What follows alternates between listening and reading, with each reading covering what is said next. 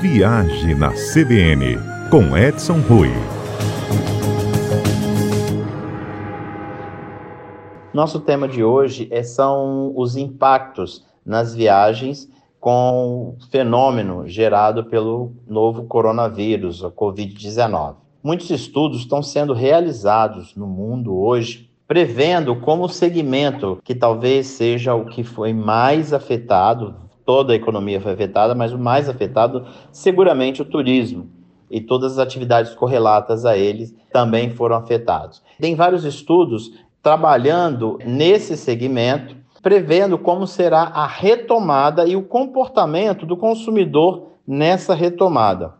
Existe uma pesquisa bem interessante feita pelo Sebrae no Mato Grosso do Sul, em que eles apontam alguns valores. Os turistas, por exemplo, começarão a valorizar mais temas como saúde, família, humanização, sustentabilidade e hiperconexão. Esses são temas que serão mais caros aos turistas. O estudo também aponta que os turistas recomeçarão a viajar na medida que se sentirem mais seguros em relação ao controle aí da pandemia. Além disso, as vivências familiares em locais fora de casa serão mais valorizados. Os consumidores tenderão a buscar mais humanização nas empresas, experiências de jornadas com os clientes antes, durante e após a viagem que é o que a gente já tem batido aqui nessa tecla. O mundo tem a hiperconexão, agora no período de pandemia, que o contato é mais difícil,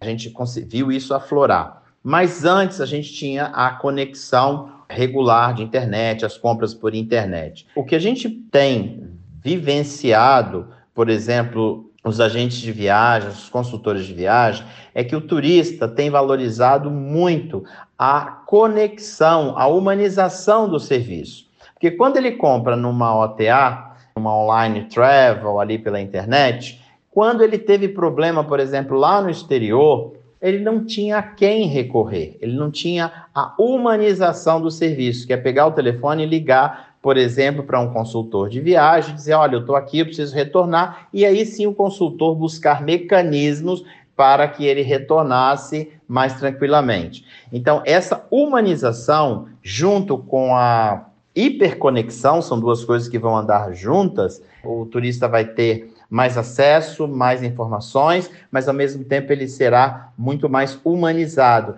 Ele volta a querer ter esse contato, ponto de referência, a quem pedir socorro, a quem pedir ajuda, com quem buscar uma solução na hora de uma eventualidade. E nesse caso da pandemia, isso ficou muito evidenciado. Outro ponto que o estudo colocou é de que os empresários eles devem estar preparados para uma nova realidade.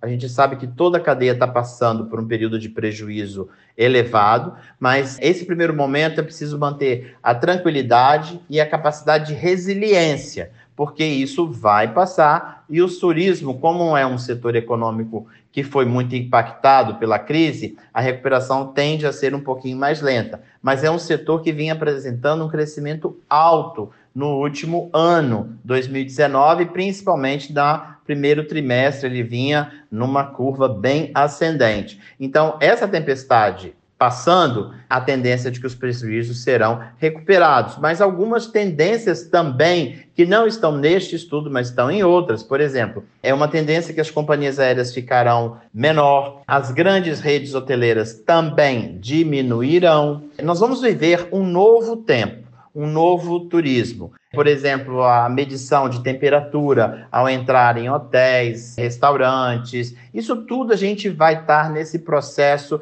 de mudança e adaptação. Enquanto não sair uma vacina 100% eficaz, que as melhores perspectivas são lá para o mês de dezembro, janeiro, ou então um remédio que possa ser utilizado para que resolva o problema.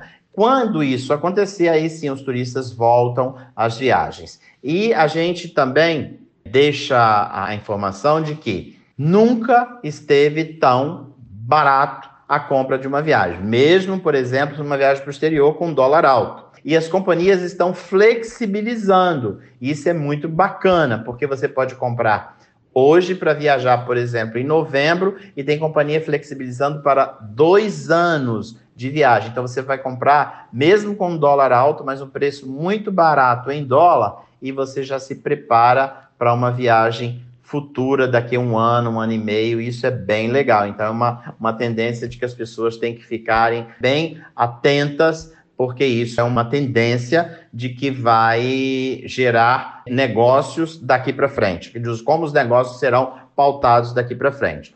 Mas a, a, dica é essa: bastante cuidado, é, atenção também para não cair nessas super, hiper, mega promoções grátis, passagem quase que grátis, isso não existe, mas as promoções, elas de fato acontecerão, estão acontecendo, e você faça uma checagem rápida com quem está vendendo, que aí você vai ficar mais tranquilo para consumir sua viagem. É isso que a gente tinha por hoje. Até quinta.